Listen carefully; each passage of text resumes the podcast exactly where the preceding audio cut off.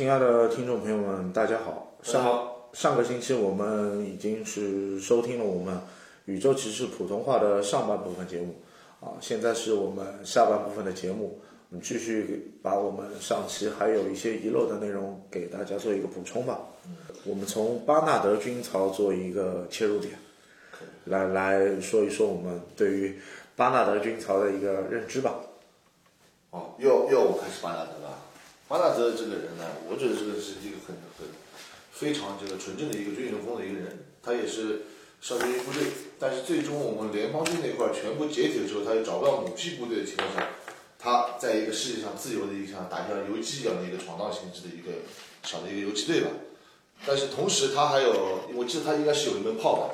在他的小队里面拖车的一门炮。对，当到那个小队之后碰到那个。呃，弗里曼他那些那些人的一个主主的一个游击车队的时候，他不是跟他说过的一句话蛮经典的，就是我今天找到你们了，但是我的人员的部队伤亡已经很严重了，也就是说只剩到你所看到这些人了。之后他们在一起去了一个就是还有喝酒的小镇嘛，是一个女的一个队长，我觉得他的那个他的那个呃原配啊是那个战死了嘛，他们后来就是在一个聚集在一个小镇里面围绕一门一门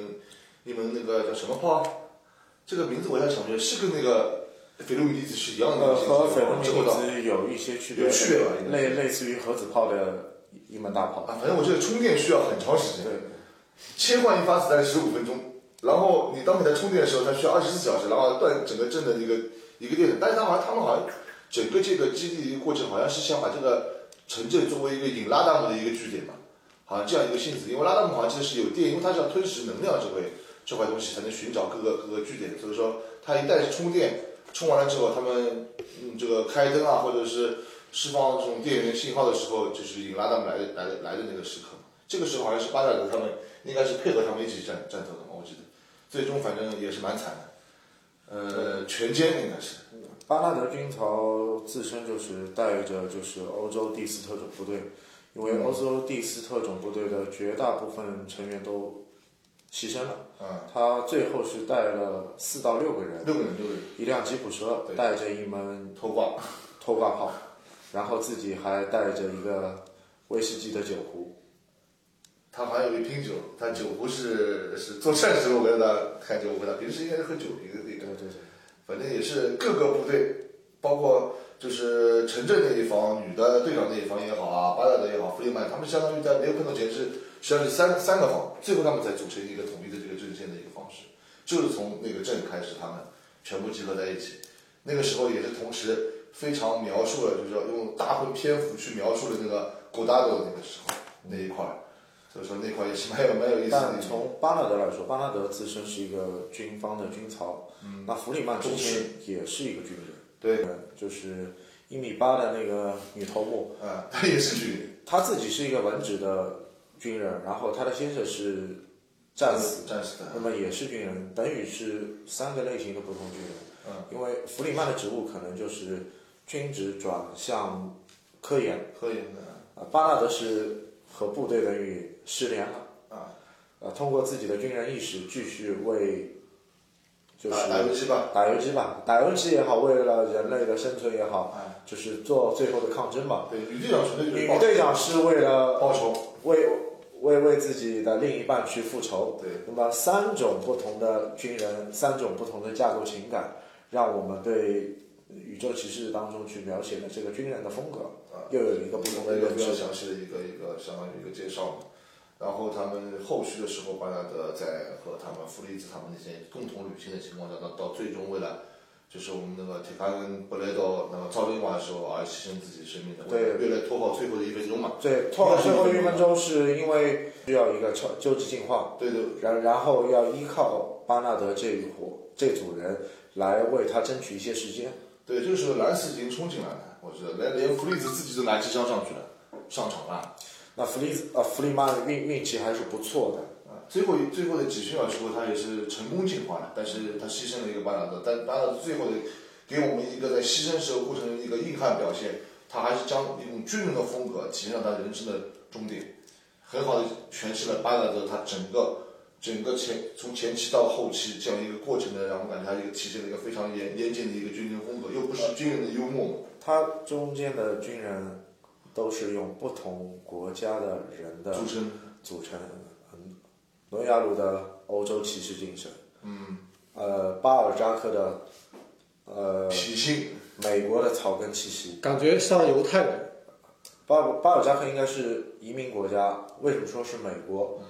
他流落于街头，起源于偷盗。偷盗，呃，对他自己流落田间的时候，他有一个细节，他戴着一顶牛仔帽，对，更像一个牛仔。牛仔，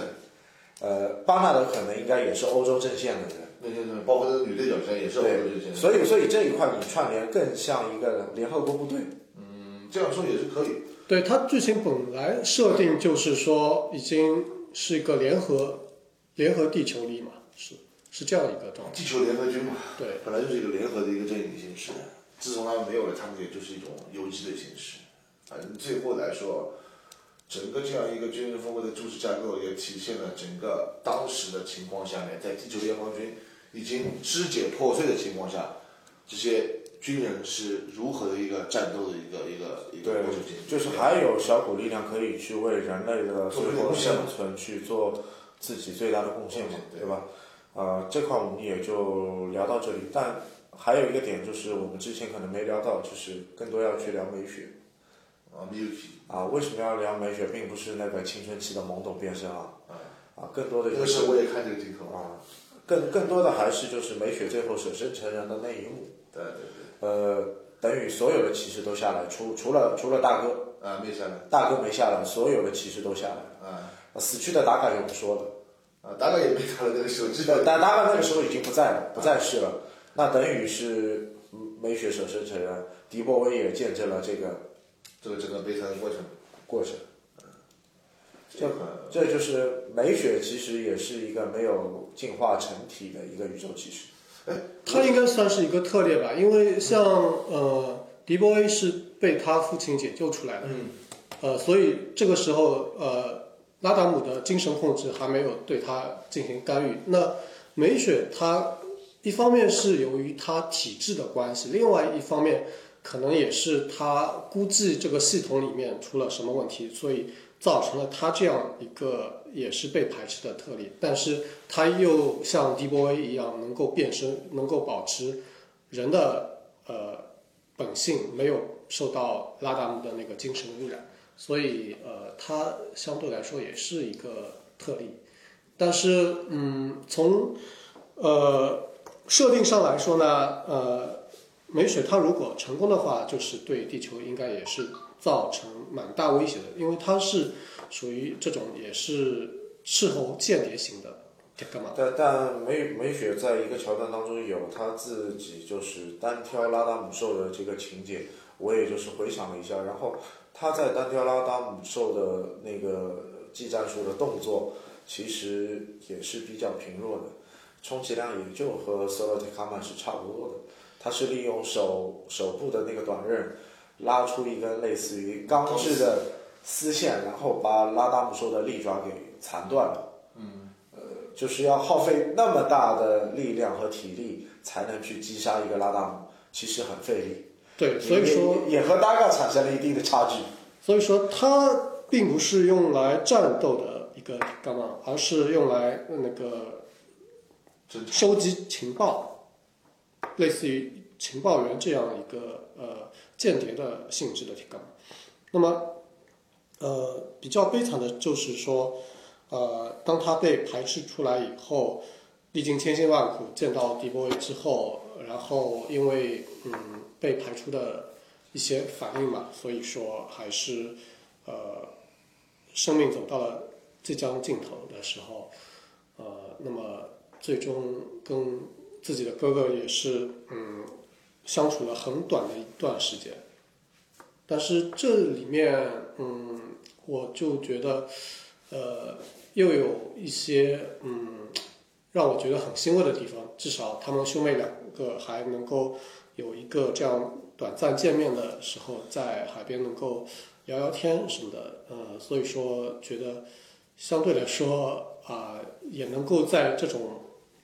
比较压抑的气氛当中看到这样温馨的一幕，还算是这个制作组给我们稍微发了一点真正的福利，哦，发了一点真正这这个才是真正的福利，而不是说美雪变形变身的那一段。这这个也是告一段落。然后我就要说，就是这片子其实在我们国内播放的时候，其实有它阉割的部分。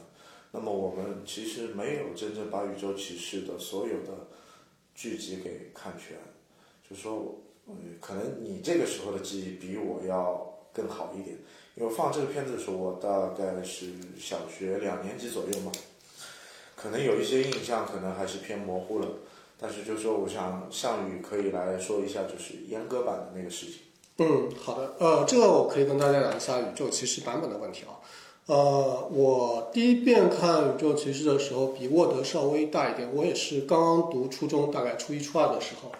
那么这个时候，呃，也看的不全，因为当时我放学回家，有的时候已经放了一半了，甚至说我放学晚一点，这个我就看不到了。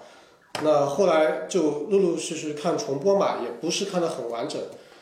到呃后来到了呃 VCD 时代，我就买了一套，买了一套，它是有四十六集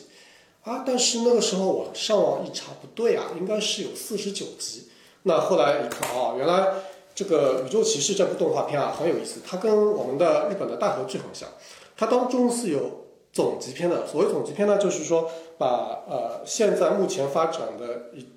些剧情做一个呃精华版，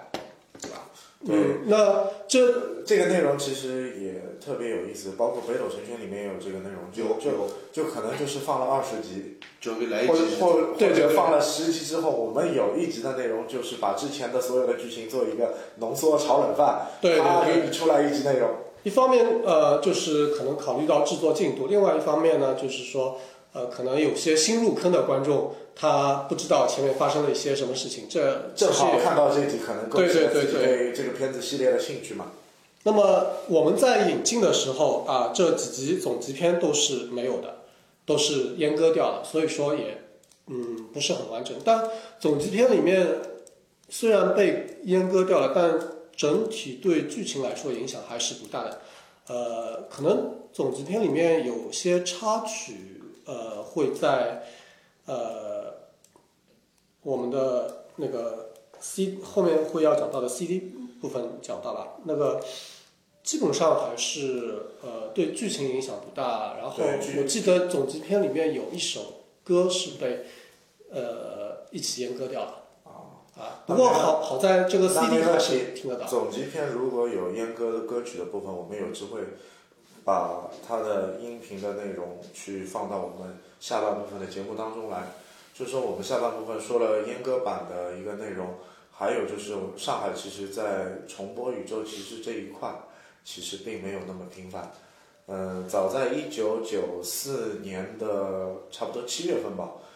七月份开始是将近在有线电视台是放了前几集的部分，嗯，但是后续这个就是暂播了，暂播啊，就是一段时间没播，然后在就是八频道，就是我们现在的上海新闻频道，嗯，开始了后续的宇宙骑士的播放，就是把宇宙骑士第一次的首播就是彻底播完，到一九九六年的时候就是暑假。那个时候是暑假没到的时候，大概是在上海的，就是上市二套，就是十四频道，那个播了一遍，对，播了一遍，算是把《宇宙骑士》重播一完整的片子播全，但当中没有所谓的阉割版的三集，那当中肯定也没有后续再播的内容，就是说，九六年可能就是《宇宙骑士》说在我们上海荧幕当中说再见的这个节点，那就是我们小时候看的那个宇宙骑士是是阉割版的还不是阉割版？是阉割阉割版，阉割版。是阉割版，就是我们在电视上看到这个，从从以前到现在都是阉割版的，阉割版。呃，只要你看的是中中文配音的，都是阉割的。都是你到优酷上面至今还能找到，就是我们上市八频道的那个白玉兰的标志。嗯那个时代的白玉兰标志还是彩色的。对，然呃，然后这个片子的中文配音的旁白就是子龙的配音，就是王太兴。呃，我记得在呃宾馆里面，嗯，我还看过一集是粤语版配音的，因为宾馆里面可可以收到香港的电视台嘛，我不知道。也也有有可能就是做在其他地区可对对对，哎，一些宾馆可以收到有一一些次我港版的港版的片。对对对，有一次正好到宾馆里面去看电视，哎，搜到港版的，就是粤语配音的，呃，反正我就稍微看了一会儿，因为毕竟我不懂粤语，然后就稍微看了一下。呃，后来其实我个人的话，呃，因为学日语专业嘛，后来还是主要的看的都是日版的，原版的对原版的那那原看原版和我们国语配音也好，粤语配音也好，肯定你对日版的声优有自己独独到的见解。那么你也可以给大家分享一下你在就是宇宙骑士声优这一块你看下来的感受，包括这些声优的配音配音演员啊、吹替啊，是是是否能够去更好的去融入角色啊？就是从角色方面给我们一些更多的内容吧。嗯，好的。呃，其实《宇宙骑士》这部作品的声优阵容还是非常强大的，呃，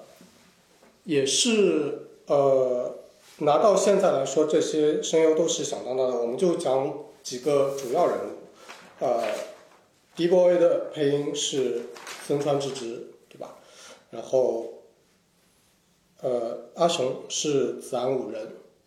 然后阿奇是那个林元惠或者林元惠美，对吧？我们这边有些不同的版本的翻译。呃，美雪的声优是水谷优子，然后米莉的声优是横山智佐，诺尔的配音是松本宝典，然后弗利子或者甚至是白卡斯的配音是飞田展男，还有巴尔扎克的配音是库内贤雄。呃，最后还有 Tekama Omega 的配音是若本圭夫，这几个名字呃，可能对现在的年轻人来说是比较老的声优，特别是像川智之子啊对人可能大家大部分还是还比较熟悉的，因为现在他们也林在对若本威夫也是收收收的，不过他好像已嗯再往啊，这这些呃声优呃，大家可能有些比较熟悉，有些比较那个呃，就讲一下，比方说森川对吧？森地大家应该都是比较熟悉的，像《最终幻想》当中的萨菲罗斯啊，然后呃《家教》当中的吉良吉影，还有《灌篮高手》当中的那个水户洋平都是森川配的。然后呃，《宇宙骑士》是森川配的第一部主人公。呃，第一部他自己担当主角，对他自己担当主角，之前他也配过。其实配《宇宙骑士》的时候，他还是个新人。新人，所所以在这个当中可能有一段时间的转折期，就是可能未来的时间，子安五人也好，森川智之也好，可能积累到九七年左右，他们就成为名声优了，就不是、不像那个时候林之逍遥，林之逍遥在就是声优圈子里面已经混迹了将近二十年。对，林志逍遥也是，他也是呃这部片子当中我比较喜欢的一个声优。然后比较可惜就是走的比较早，所以说呃对于宇宙骑士后面的续作我也真的不抱什么什么希望。然后再讲一下子安五人，子安五人大家应该都很熟悉了，这个其实也不用多讲。多次的高呃，对，《交战》当中的迪奥啊，还有早期的那个呃《天空战记》当中的夜叉王，还有那个叫什么 KOF 当中，他也帮史丘真吾配过音，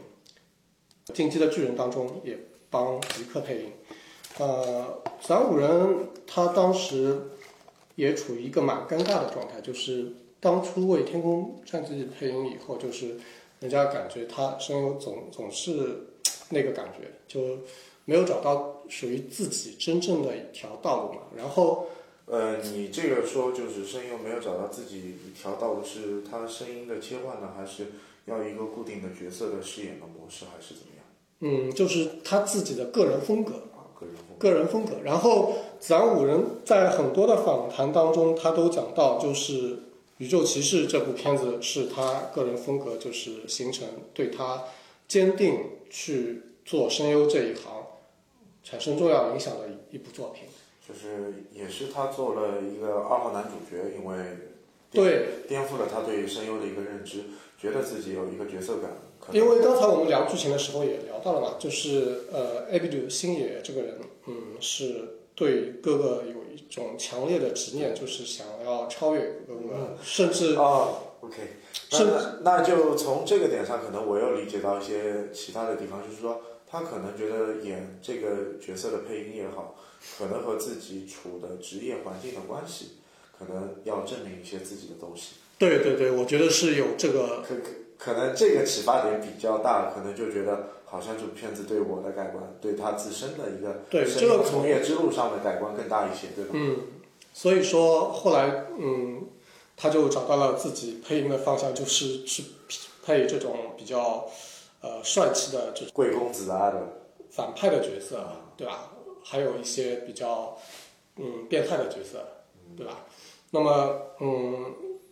而且我觉得子安文先生很不容易的一点就是说，他从上世纪九十年代一直到现在，都是带给我们这种很多回忆。我们很多动漫作品、A C G 作品当中都有他的声音，对吧？不光是呃动画片，包括游戏，我刚才说到了 K O F 啊，还有那个《罪恶工具》里面都有他的配音啊，包括现在的呃《进击的巨人》当中也有他的配音，而且他的声音转换能力还是非常强的。因为我记得印象最深刻的就是呃《巨人》第四季，就是前面第几集我忘了，里面有一集是吉克小的时候，也就是他十几岁，就是跟宇宙骑士当中艾比鲁差不多的那个年龄，然后他那一段声音处理，我一听就仿佛回到了当年看宇宙骑士的感觉，好像又又在看宇宙骑士，又脑中浮现出来艾比鲁这个形象，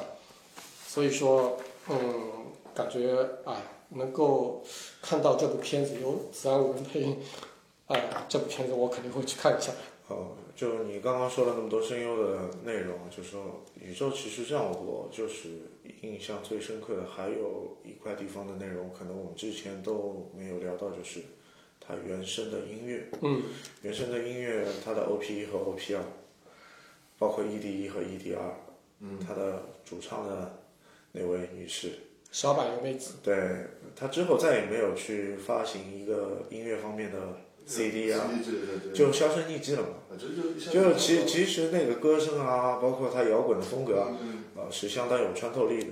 就是让我们当时觉得这个歌曲真的其实挺棒的，就就好像他应该还会应该会有一些后续的音乐作品，这个蛮可惜的。呃，其实很有意思啊。小板姐姐她好像就是为了宇宙骑士的呃音乐而而生的，而生的这样一个似似乎其他。作品有没有？她别的作品也有，非常少，非常少。我们几呃乎找不到，对，几乎找不到。但是他出名的作品就是宇宙骑士那那几首歌。对，然后宇宙骑士的 CD 的话，呃，主要的原声有三张，一张是宇宙骑士原声碟，另外一张叫做宇宙骑士呃 Space Knights。Space Nights 这张 CD 我有，然后我到现在有的时候，呃，闲下来的时候还会去找中间有几首歌会去听一听。嗯，它中间有一首歌曲就是，呃，是片中应该是正常四十六集当中没有的，但是这首歌其实挺不错的。嗯啊有机会我可以放到节目来给大家做一个内容的分享。然后其次还有一块东西我们一直没有聊，就是宇宙骑士其实这个题材在动漫周边上面其实挖掘了很多的部分。嗯，就万代在一九九二年的时候出过四盒模型，就是呃宇宇宙骑士的模型，就是呃迪波威，迪波威进化，然后阿阿雄没有艾比瑞进化，只有钢铁战士，一共四盒，艾比瑞我记得是有进化的，没有这个进化模式的。就是它普通版的那个形式，普通版的再加一个那个那个索鲁提康版，索罗提干版，而且是二号机那个版式的，对对对，呃因为那个时候一共四盒，一共对。那个模型，我觉得记忆蛮深的，因为小时候的时候在，你还在那个就是我们那种小外面小摊贩上面是有的买的，十四块钱一盒是那个是盗版的嘛，盗版有，对，但是一直对它什么叫很感兴趣。它里面的模型拿开来之后，这里面有张画报，有张画报。它那个不是组组那个模型说明书的反它正是画报，它它的这张说明书展开要比 A 三的纸还要大还要大，可以贴在墙上嗯作为作为一张，画报。它后面是纸张画报，前面是说明的，你可以这样这样贴。我觉得那个模型倒是蛮有意思的。然后内核模型是九二年出的，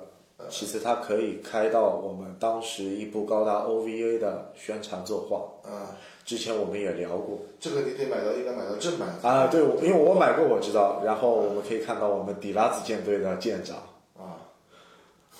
这个封面就是你你就有印象感了。然后这盒模型的当时定价是八百日元嘛，呃，到九六年的时候他还复刻过一版，之后万代在零六零七年之后，他做过一个 AP 的系列。啊，APG 的我知道，这个我收过那个 Sonic 卡碗的那个，您也 Solo 收过？Solo 铁卡曼两个我都收过，你都收过啊，现在还在。对，它里面就是前面我们在上一集说到，就是里面有一个完整版的一个 Solo 铁板的一个素体软胶一个形式的给你展现的一个内内部的一个样式嘛。呃，你你说素体软胶形式，那是 AP 宇宙骑士嘛？因为我说单单 Solo 铁卡曼哦，是拆不开的，拆不开的，它是机械构体嘛它，？是合金的。对啊，局部合金，局部就可以看到它那个就是正常的，不管是你是反派的那个铁卡曼好也是，还是正派的铁卡曼好，它后面的那个就是我们讲的那个拉达曼的进入口那个位置，在 A U 这里都是都是有刻画的那个圈的嘛，包括我们那个呃铁卡曼 Blade 里面后面那块也是有，但是就是那种没进入的那个状态那个形式的一个一个红点，因为因为它进入状态是一个那个血红色的一个透明键嘛，啊，那个还还有更古早的一个系列，魂斯魂 Speaker 做过一个就是白卡斯和宇宙骑士一起的一一个个合合体版的一个东西。合集套装，当时你也买过，我买的，它这个其实是小一圈的嘛，可以大两圈。宇宙其实很小，大概十二公分左右吧，对，就是用高达那个比例，就是一比二百二十那种小比例，非常小一个。非常小一个，但是它可以做出就是一个搭载的形态。形态对。还有就是附赠了一个就是水水晶的那个变声器的那个变声器的那个东西，对。那个造型，啊，这个倒是，这倒倒是，我想那个时候很超值，我说那个。那个很超值那个白白卡 C 用量是真的是足啊。呃，后来还有一个厂家就是做过打杆，哦，是那个就是你说那个香港那个厂，呃，这个厂家是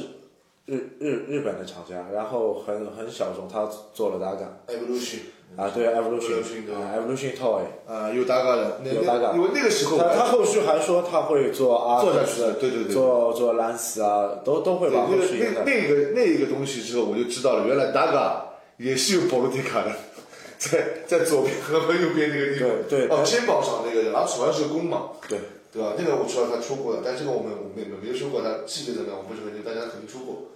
后续呢，到现在就相当于就是后面千纸链千纸链，呃也出了，对，Figma 也做过，也也做过，对吧？飞哥嘛好像做了就几个，就两个吧，两两两个两个，呃，没没有也销声匿迹了嘛。对希望这个系列还是多出点嘛。当时我们还有一个就是群里的朋友，就是野望社也做，就是宇宙骑士，对，那时候我跟项羽说过了，什么时候他出反派的，那是真的是这个真谛就到了。一直你发现很多我们日本的动画出来之后，反派都没有让它形成一个一个玩具，包括你宇宙其实是个遗憾吧，对吧？呃，那个就是还有现在那个就是咱们现在不是很疯狂那个叫叫那个叫光明皇帝那个片子里面，凯传凯传的四四魔将都是怨念啊，这个就永远就是没出过。可可能万代还是有他自己在想法有他自己想法，啊然后就是他企划作业当中，他会考虑到未来的延展，并不是所谓的哦，他出了主角，他一定会出反派，啊，他还是要考虑到未来的这个情怀项。后期销售，但但但是作为情怀项作为一个购买人群的主体化，未来还还是会把这个玩具作为一个实体化的嗯载体。载体的。所以说这个东西，怨念和必就是怨念，希望能在呃能在后续时间里能够看到这个东西，也是相当于凭着自己的怨念。啊，凭着自己的怨念，对吧？啊，阿克斯如果出一下，考呃考考虑可可可以，去收一下，收一下，收一下。就是宇宙骑士之前当中片中还有几个彩蛋的部分，就宇宙骑士片子后四集当中很多会出现一些莫名其妙的人物，那些人物可能画风很精美，可能你看他的面相可能是和龙之子的其他动画作品又有千丝万缕的关系，可能你没看过龙之子的动画，不知道这些人是谁。但是一看之后你会发现有很多共同点。在后四集的内容当中，有一个桥段就是，呃，很多就是撤离地球的群众当中，有一个人的回眸，那这个人的回眸正是七五版的《宇宙骑士》的男主角的面相。就说这个片子当中居然还夹带私货，啊，告诉你《宇宙骑士》第一版的男主角长什么样。这个时候是真的没关注这个东西。因因为这个点可能包括我当时我也我我也不理解，但是直到我就是就是最近十年，可能我会翻一些龙龙之子以前的东西，可能会看到，包括我还收过一个就是七五版的白卡斯的造型，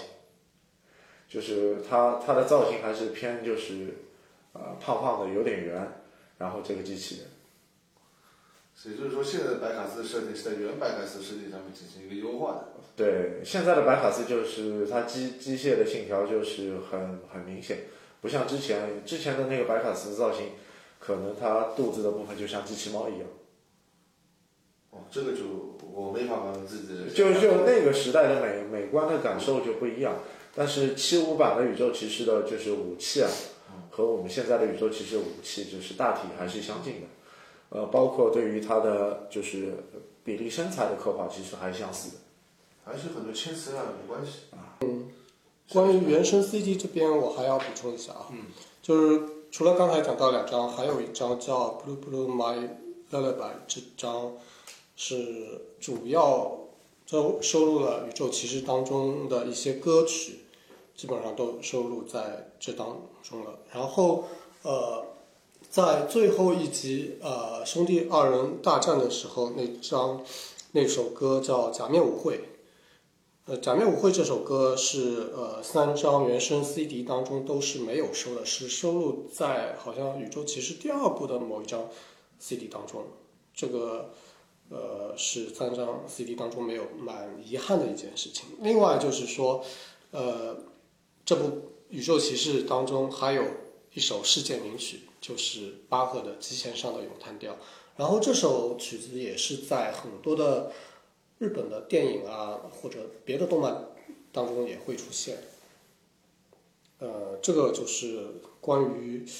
呃 CD 这边想说的一点啊。另外还有就是在 Space Nights 这张 CD 当中，还有宇宙骑士的广播剧。呃，广播剧的几个片段吧，什么大气圈突入啊，然后有一段就是松本宝典和呃迪波威的一个对话。呃，不是不是，嗯，不是大气圈突入，而是呃，大概剧情讲一下，就是说有一集正片当中，boy 和那个阿雄他们两个人，呃，第一次第一次呃相遇，就是说呃那一集我记得是呃米莉跟雷炳去商场逛商店，然后遇到了星野。因为其实，在原作当中设定是 D-Boy 跟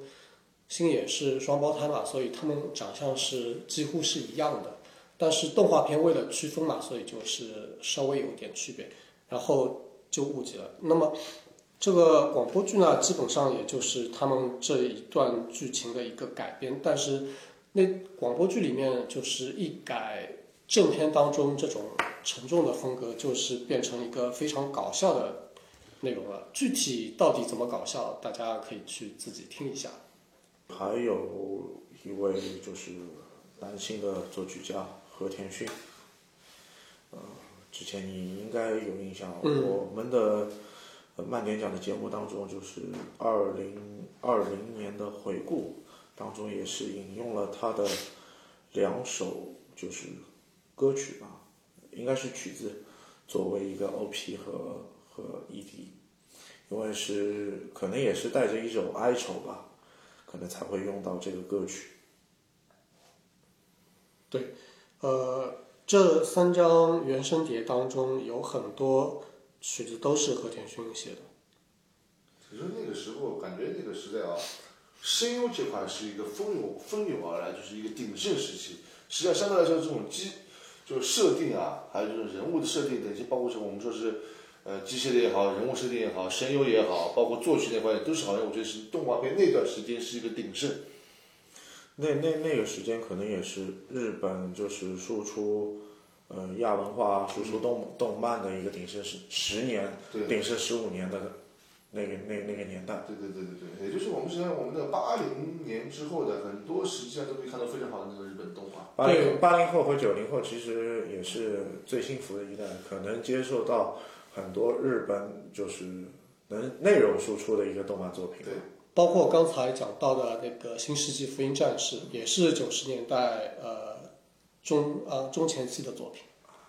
新世纪福音战士》九五年，宇宙骑士九二年，但宇宙骑士的就是一些分镜的画的画面，其实用现在的眼光看，你还是不堪入目的。但是你看《新世纪福音战士》，那这个画风啊，整体上还是区别蛮大的。那么那个时候呢，我觉得也不容易，很多动画片啊都是以纯手绘形式。实际上我是非常欣赏这种纯手绘形式的一个动画片的。然后现在的现在相比现在啊，呃，这种技术技术更加革新了，画面更加好，但是它很多东西都不是一个手绘的东西。那那你是更愿意去保留传统，不愿意去接受新的技术？是吧？新的技术也是可以去接受，没什么问题。但是动画动画，我想知道它是一个画画的怎么样，对吧？总想去看它的那种那种手绘的一个方式或形式，给你表现出是一种怎样不同的一种这个冲击感。因为很多东西你用三 D 去做，也都是可以做得出来，对对吧？但是跟手绘来说，给你那种感觉，就像我们以前说那个零零零零八三那个时候的时候，你看这种这种背后的这种浩瀚宇宙啊，这种是这种墨色啊，你看是上的是非常让你感觉有种视觉冲击。那那当然也是啊，当然你手绘的东西可能要耗费更大的人工和成本。相对来说，这个是传统传统的一种工匠。那么现在就是产业化的量产，可能让你觉得啊，工匠的精神好像是摒弃。嗯，但但我们也是要去接受到新的东西，但是我们希望新的东西不能把以前最传统的东西给抹杀掉，对对吧？对。总体来说，宇宙其实还是非常啊宇宙其实最可惜的一个地方就是它没有一个 OVA 的续续续作作品。我指的 OVA 作品就是它有有没有就是把呃宇宙骑士的一些更深入的内容，狗尾续貂的第二部我们就不说了，就说就是围绕宇宙骑士载体的，比如说外传的内容，给我们做一个增补的一个动漫作品的话就没了。没有。这个其实是在呃 DVD 蓝光啊、蓝光版跟 LED 版里面是有那个关于后面续作，就是不是不是宇宙骑士二，是嗯就是讲到那个地球上后面的一些一些素体的铁加曼的一些剧情。但是后面呃这边这个作品是胎死腹中了，就是只有几集是收录在正版的那个 DVD 蓝光碟里面。DVD 蓝光碟在二零一六年的时候，它重新就是出 DVD 蓝光了嘛，然后有幸也是看到了这个原盒的蓝光，也是了解到了这个东西。但是零几年应该是零二年吧，零二年万代出了一个黑白版的，就是四盒装的模型，等于把之前就是九二版的这个模型啊，等于重新又重置了一个大的礼盒。那这个版本其实也是他向之前宇宙骑士做了一个纪念嘛。应该是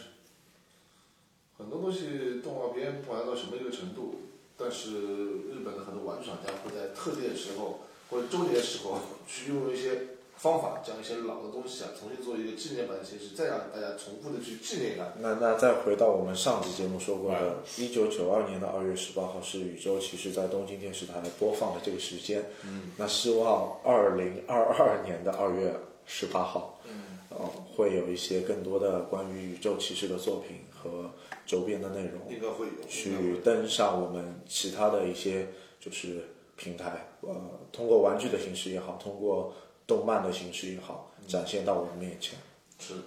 也是蛮期待这个事情。那么今天的节目就到这里，感谢两位嘉宾，感谢各位听众朋友。如果喜欢我们的节目，可以给我们的专辑做一个评分，谢谢大家。谢谢。